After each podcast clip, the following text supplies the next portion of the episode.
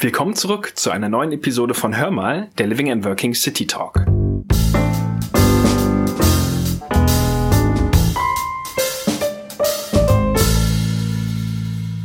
In unserer heutigen Folge beschäftigen wir uns mit dem Thema technisches Asset Management und genau deshalb habe ich Tobias Astel zu Gast. Er ist Head Technisches Asset Management bei uns im Haus. Hallo Tobi, herzlich willkommen zum Living and Working City Talk. Hallo Olli, vielen Dank für die Einladung schön, dass ich hier sein darf. Tobi, bevor wir starten, möchte ich noch mal ganz kurz zusammenfassen, um welche Themen es heute hauptsächlich gehen wird. Zunächst würde ich gern von dir erfahren, ja, wie du in die Immobilienbranche und zum technischen Asset Management gekommen bist. Dann würde mich interessieren, was man unter der Berufsbezeichnung technisches Asset Management versteht. Und zum Schluss würde mich auch nochmal interessieren, wie ihr vorgeht, um eben Immobilien im Laufe der Jahre attraktiv zu halten. Starten wir mal mit der ersten Frage. Tobi, welcher Weg hat dich denn ja zum technischen Asset Management beziehungsweise in die Immobilienbranche geführt? Erzähl doch mal. Also seit ich Kind war, wollte ich Architekt werden und das habe ich am Ende auch studiert. Das heißt, mit Immobilien habe ich eigentlich schon immer viel zu tun gehabt. Ich habe äh, lange Jahre als Architekt gearbeitet, mit Studentenzeit neun Jahre in allen Leistungsphasen in nur einem Büro und ähm, durfte quasi von Wettbewerben über ähm, Werkplanung, Ausschreibung bis am Ende Bauleitung, Projektleitung, dort alles äh, miterleben. Und äh, 2010 ähm, haben wir über den Geburtsvorbereitungskurs äh, unserer Tochter haben wir ein befreundetes Pärchen kennengelernt, er auch Architekt. Wir sind mittlerweile sehr gut befreundet und er hat gesagt, er ist bei BNP Paribas im Property Management ähm, ob das nicht was für mich wäre, näher an die Immobilie, an den Eigentümer heranzurücken. Und ähm, da ich im Architekturbüro nicht mehr so richtig weiterkam und was Neues gesucht habe, habe ich mich da beworben, wurde genommen, ähm, bin dann ins Property Management nach Frankfurt ähm, zur BMP und habe auch nach einem halben Jahr dann äh, die Leitung des technischen Teams übernommen. Und äh, 2012 äh, kam dann ein Headhunter auf mich zu, die sind dann aufmerksam geworden und ähm, haben gesagt, Corpus Sereo wäre eigentlich eine ganz gute Idee und eine äh, logische nächste Entwicklung. Corpus Sereo als Vorgesellschaft der Swiss Life. Auch da habe ich mich dann 2012 beworben, wurde genommen, ähm, habe dort Projektentwicklung und ähm, Construction Management gemacht. Das ist eigentlich auch so die Haupttätigkeit hinter dem technischen Asset Management. Und äh, seit 2012 bin ich jetzt bei Corpus Sereo, jetzt Swiss Life in, seit 2017 dann auch in leitender Funktion für das technische Asset Management.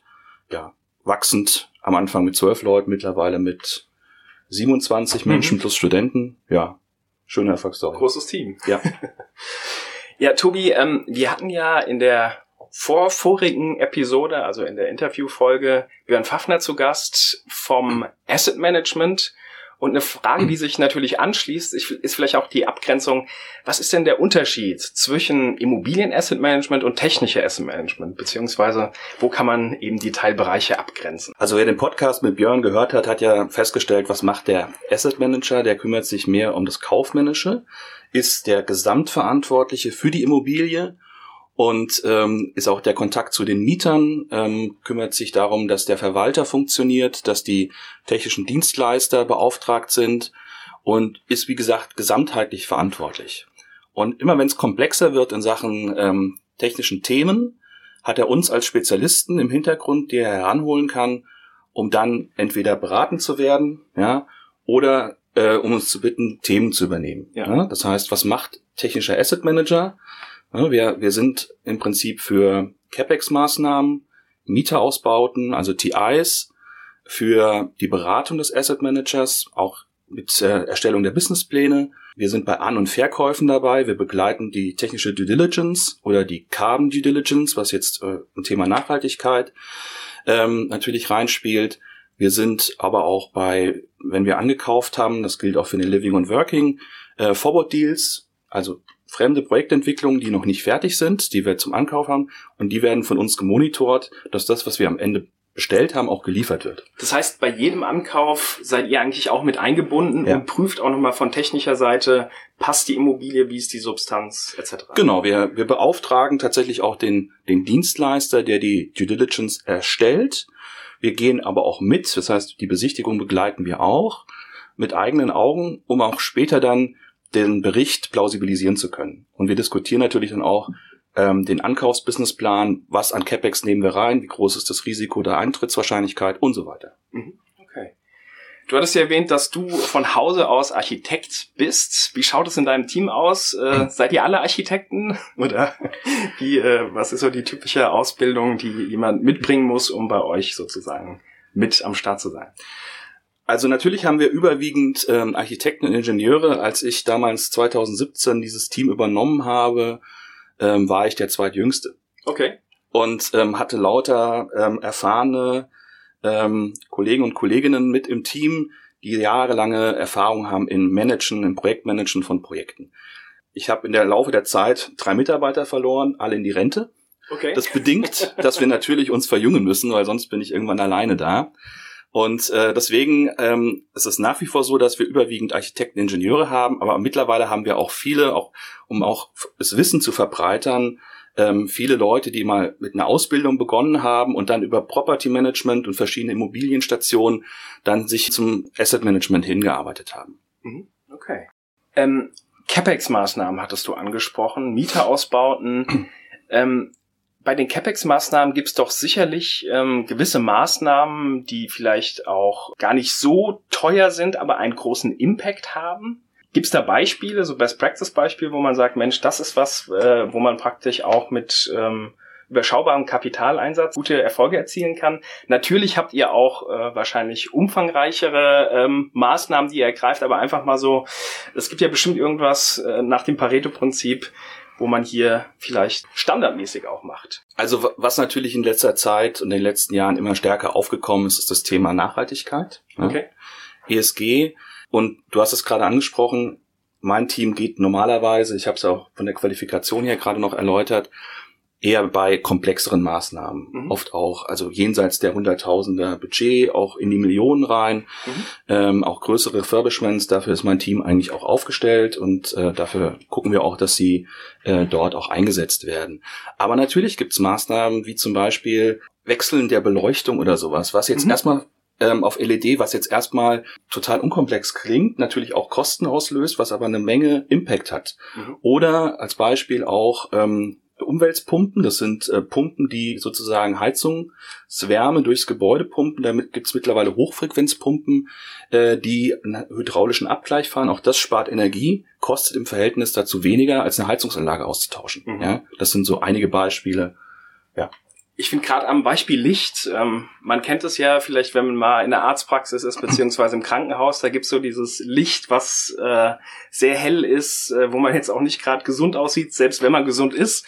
Und dann gibt's ähm, gewisse, oft auch in Hotels, äh, Beleuchtung, da muss ich gerade denken, warmes Licht, hm. das ganz, ganz viel auch mit äh, dem Erleben der Räume ausmacht. Ne? Von daher spannend, dass du das ansprichst, ist auch ein Punkt, den ihr mit auf der Agenda habt, neben den größeren Ausbauen. Genau, bei Licht kommt es ja immer auf den, Ein auf den Einsatz an. Will ich eher so Kerzenlichtatmosphäre mhm. haben oder will ich Arbeitslicht oder Tageslicht haben? Ja. Äh, dementsprechend kann ich natürlich auch Leuchtmittel mit der entsprechenden Kelvin-Zahl auch ähm, einsetzen. Oder auch Leuchtmittel, die sich verändern können. Gibt's mhm. ja heutzutage alles. Spannend, ja. Ich hatte letztens auch mal einen Artikel gelesen, dass äh, immer mehr auch Sensorik äh, darüber nachgedacht wird, mit äh, einzubauen. Also Thema Beleuchtung, dass dann praktisch auch gewisse Sensoren, das hat man ja oft, aber vielleicht auch im Bereich von Belüftung, Klima und so weiter. Ist das was, was du mit Blick auf die nächsten Jahren auch äh, kommen siehst, dass das immer, immer mehr auch im Bereich Sensorik da für uns interessant wird? Definitiv. Also ich glaube, die Immobilie wird diesbezüglich, also gerade Büroimmobilien werden diesbezüglich intelligenter werden. Wir gehen jetzt gerade auch im Living und Working, ähm, ist gerade letzte Woche entschieden worden, äh, den ersten Schritt dazu. Das mhm. heißt, wir werden jetzt anfangen, die Gesamtverbräuche aus dem Gebäude zu holen, also Stichwort Smart Metering, weil nur dann kann ich Rückschlüsse darauf ziehen, daraus ziehen, äh, wie das Gebäude sich verhält, auch wie Maßnahmen. Ne? Ich setze jetzt, ich tausche alle Leuchtmittel, was war vorher der Verbrauch, Stromverbrauch, ja. was also jetzt. Ne, das kann ich damit auch gut messen. Und der nächste Schritt, wenn ich das gemacht habe, kann ich natürlich Intelligenz draufsetzen. Ne, da gibt es mhm. mittlerweile Systeme, auch Software, die man dann unabhängig eines ähm, Facility Managers ähm, einsetzen kann, um das Gebäude intelligent zu regeln. Mhm. Das heißt, die Systeme holen sich dann, ich, ich kenne die Verbräuche, ich bin angeschlossen an die Lüftung, an die Klima, an die, ähm, an die, an die Rollläden, ja, und ich weiß am Nachmittag oder das Gebäude weiß, am Nachmittag wird's tendenziell warm. Mhm. Also kann ich früher anfangen zu kühlen oder es wird kalt. Ne? Ich kann ähm, ich kann aufhören zu kühlen. Das heißt, die Systeme holen sich Meteodaten und gehen proaktiv in das Gebäude rein, mhm. fahren die Steuerungsklappen auf oder zu und dadurch sind Ersparnisse von bis zu 20 Prozent. Du hast von Dinge gesprochen, die wenig kosten, großen Impact ja. haben. Das ist eines dieser Dinge, die da mit reinspielen. Dafür müssen wir aber erstmal an die Verbräuche ran, mhm. um das zu machen. Ja, spannend. Du hast ja auch das Thema ESG, Nachhaltigkeit angesprochen. Ein Riesenthema in der Finanzbranche, aber mhm. natürlich auch für Immobilieninvestoren. Ähm, wenn man jetzt mal, gehen wir mal fünf Jahre zurückgeht, da war das Thema doch noch gar nicht so relevant wie heute, oder? Also das hat sich schon ziemlich gewandelt, allein in den letzten Jahren, oder sehe ich, sehe ich das falsch? Du siehst mich lachen, weil ja, das, das Thema hat natürlich an Bedeutung gewonnen, äh, ja. überhaupt gar keine Frage. Aber wenn ich gerade mal so an, äh, an die Jahre davor denke, äh, natürlich, wenn wir ein Dach saniert haben, mhm. haben wir das Dach nach den neuesten Richtlinien saniert. Das heißt, es war tendenziell auch eine ISG-Maßnahme, ja. nur hat sie keiner als solche bezeichnet. Ne? Okay. Das heißt, wir mussten nach der NF, wenn das Dach vorher, ich habe keine Ahnung, 10 äh, Zentimeter Dämmung hatte, hat es nachher äh, 25, 30 gehabt. Ja, das heißt, auch da ist dann am Ende eine Energieeinsparung durch die Dachsanierung passiert, aber die hat halt keiner aufgeschrieben. Ja, die, darüber hat keiner geredet. Und das Thema ESG, angetrieben ähm, durch die Dekarbonatisierungs- oder den Dekarbonatisierungspfad der EU, ähm, führt natürlich dazu, dass auch für Immobilieninvestoren das Thema immer wichtiger ist. Warum? Weil wir natürlich als ähm, als äh, Asset Manager, als Fondsmanager und so weiter dafür Sorge tragen müssen, dass das Portfolio, dass die einzelnen Gebäude nicht an Wert verlieren, dadurch, mhm. dass wir nichts tun, ne, sogenannte transistorische Risiken. Und um das zu verhindern, müssen wir halt den Pfad einhalten. Ja, es gibt im Moment noch keine ähm, direkten Strafen der Bundesregierung. Ich halte es für möglich, dass das in Zukunft kommt. Aber trotzdem müssen wir dafür Sorge tragen, dass am Ende die Immobilie gegenüber dem der Peer Group im Markt nicht schlechter darstellt. Mhm. Also das heißt eigentlich, dass wir als Investor auch schon in der Vergangenheit nachhaltig gehandelt haben, aber es eigentlich jetzt erst visibel wird, dadurch, dass eben auch viel mehr Aufmerksamkeit auf dem Thema äh, ja, gelegt wird. Ja, wir sammeln Daten. Ne? Wir haben gerade im Living and Working haben wir die letzten zwei Jahre in so einer sogenannten Datenoffensive Daten gesammelt, um äh, die Immobilie besser zu kennen. Das hat vorher keiner getrackt. Ne? Und jetzt mhm. interessiert es uns natürlich, was für eine Dachneigung habe ich? Ne? Mhm. Habe ich Fläche auf dem Dach frei? Kann ich Photovoltaik einsetzen? Ähm, wie ist meine Parkplatzsituation? Wie kann ich Immobility da reinbringen? Ne? Was, ja. Wie alt ist meine Heizung? Ne, früher haben wir reagiert, da hat dann der Property Facility Manager gesagt, die Heizung geht kaputt oder ist schon kaputt gegangen, ich habe keine Ersatzteile mehr. Wir sind hingegangen und haben eine Gastherme durch eine andere Gastherme, die auch besser war, ersetzt. Was machen wir heute? Wir gucken, welche Alternativen gibt's, mhm. welche nachhaltigen Alternativen gibt's. Ja? Und das sind Dinge, vorher hat man die einfach nicht aufgeschrieben und jetzt sind sie halt wichtig geworden. Ne? Wir müssen, ähm, der Living and Working nimmt ja auch am GRESB Rating teil, mhm. ist ja auch ein Green Star. Und ähm, um das überhaupt dort reporten zu können, mussten wir die Daten sammeln. Und ja. dann haben wir natürlich ein paar mehr Daten gesammelt, um damit intelligenter mit der Immobilie agieren zu können. Von daher, das ist mittlerweile halt, deswegen ist dieses Thema ESG so allgegenwärtig auch in der Immobilienbranche. Mhm. Wie schaut es denn aus? Ähm, es gibt ja auch ähm, einige Objekte im Living and Working Portfolio, die zertifiziert sind. Da gibt es ja verschiedene Zertifizierungsmöglichkeiten. Ähm, seid ihr da auch involviert, beziehungsweise beauftragt ihr dann die, äh, ich nenne es jetzt mal Ratingagenturen? wenn man die so nennen darf. Ja, also du sprichst jetzt ja. von, von Gebäudezertifizierungen, genau, genau. LEED, DGNB, genau. BREEAM. Ja. Ähm, auch da ist mein Team ähm, auch gerade, glaube ich, sogar dabei, ähm, Zertifizierungen durchzuführen und natürlich mit dem entsprechenden Dienstleister die Daten zu beschaffen, ihm die zur Verfügung zu stellen, zu gucken, welche, welche Zertifizierung ist ähm, da eigentlich die intelligenteste. Wir sind auch gerade dabei, so eine Art Zertifizierungsstrategie zu entwickeln. Das heißt, für welches Gebäude für welchen Gebäudetyp, für was Alter und was will ich damit erreichen, ist denn welche Zertifizierung die ich sag mal, die günstigste, nicht ja. in Anführungszeichen monetär, sondern äh, Kosten-Nutzen. Mhm. Also das, das macht mein Team auf jeden Fall. Okay. Ein weiterer Punkt, der auch ein bisschen mit reinspielt, ist natürlich das Thema ähm, Preise für Baukosten, die ja in den letzten Jahren durchaus gestiegen sind, wahrscheinlich auch wegen ESG, wegen gewisser ähm, ja, Anforderungen, die wir eben auch haben, äh, die auch immer mehr steigen.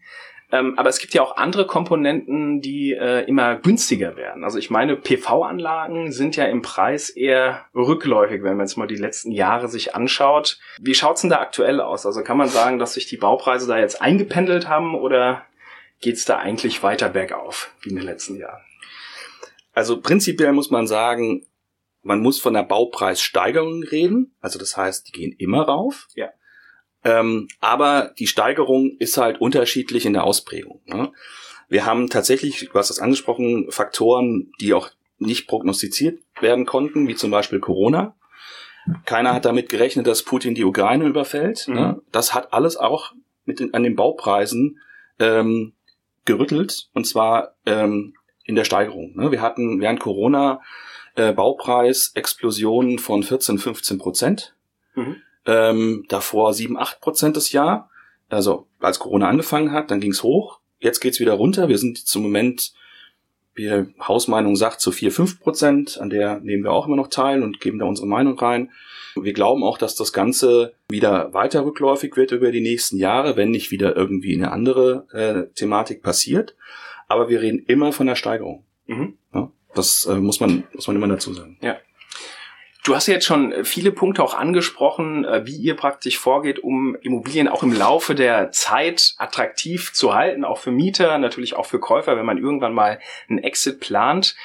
Von den Maßnahmen, die du jetzt angesprochen hast, was gibt's denn da noch äh, weiteres, was man vielleicht auch noch berücksichtigen kann?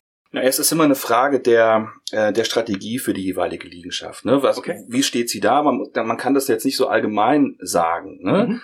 Aber wir gucken uns die, die Liegenschaft ja an und wir wollen ja den Wert erhalten, wenn nicht sogar steigern. Das mhm. heißt, CapEx-Maßnahmen, Capital Expenditures, stehen eigentlich dafür, dass ich eine Wertsteigerung der Immobilie erreiche. Das mhm. heißt, wenn ich ähm, was wir auch im Living und Working Portfolio ähm, viel jetzt gemacht haben, Tiefgaragensanierungen, Tiefgaragen, die in die Jahre gekommen sind, saniert haben, um dort und natürlich eine neue Tiefgarage hat den Wert der Immobilie gesteigert. Ja, ja definitiv. Das sind noch Maßnahmen, die wir aktivieren können. Mhm. Ne? Ähm, für viele Maßnahmen gibt es auch Förderungen mittlerweile. Ne? Ah, das heißt, okay. wir haben Heizungstausch wird gefördert. Mhm. Auch das prüfen wir natürlich vorher, welche Maßnahmen also sind förderfähig. Ne? Das wird vorher abgeprüft.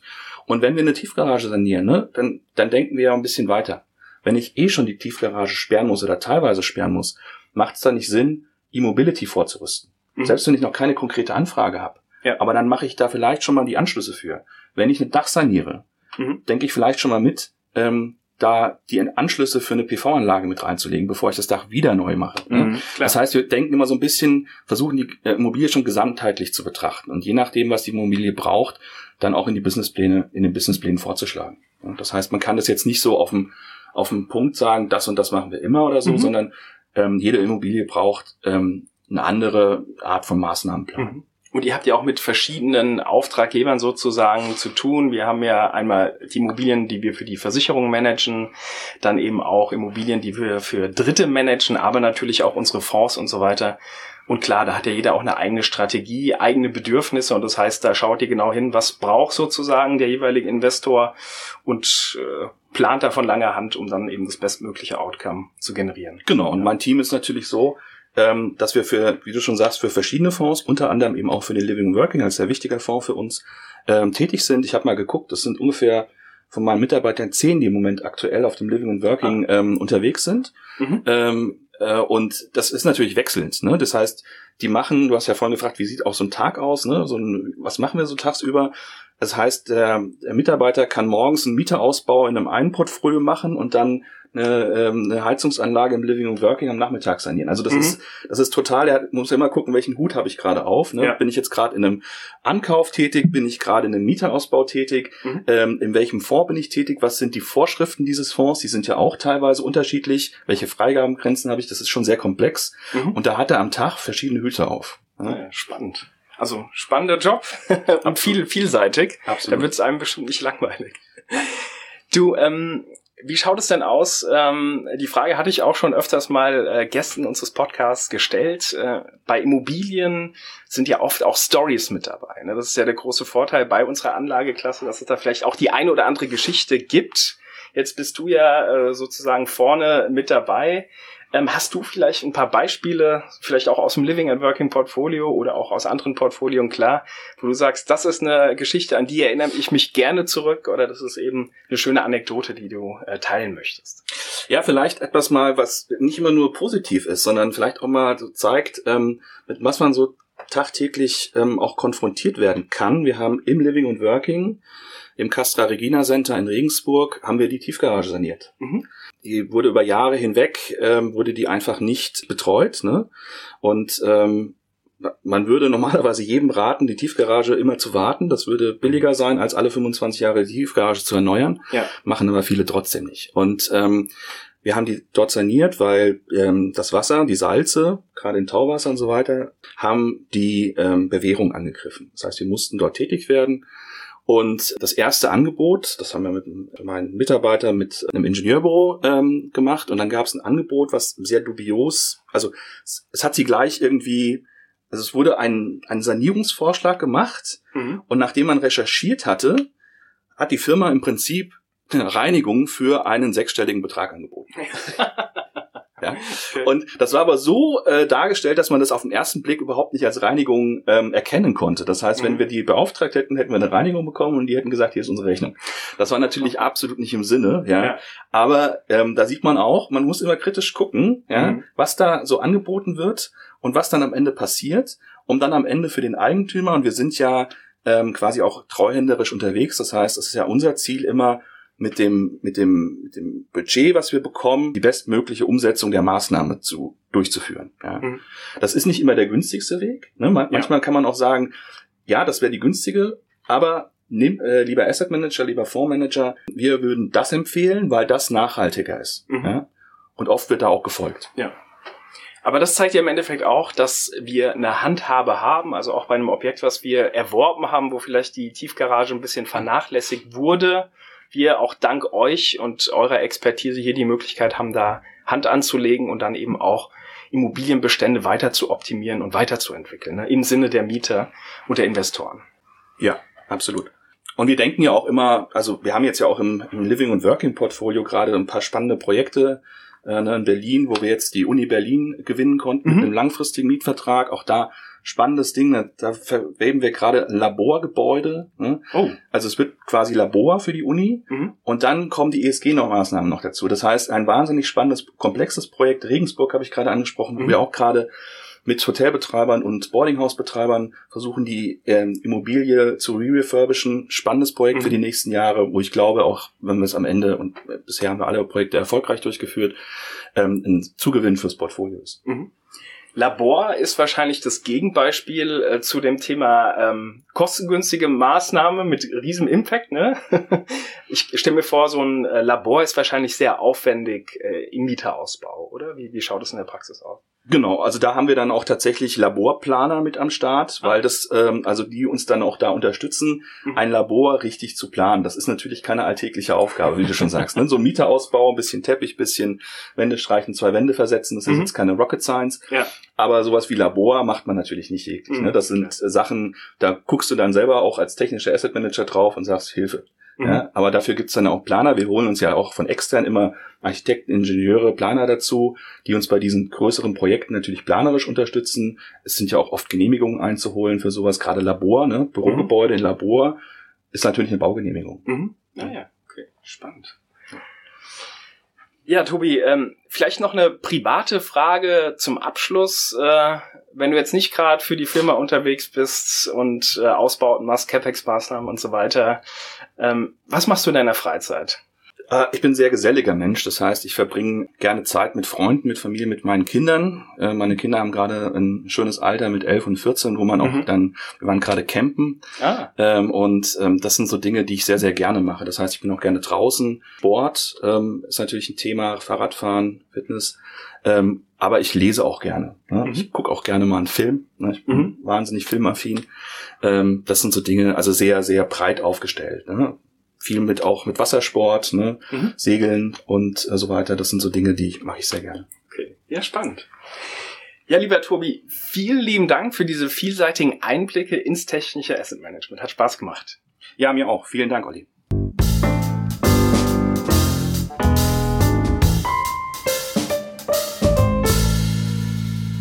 An dieser Stelle möchte ich euch gerne wieder zum Mitmachen einladen. Wenn ihr Fragen, Themenwünsche oder auch Anregungen habt, schickt uns diese gerne an living and working-podcast at swisslife-am.com.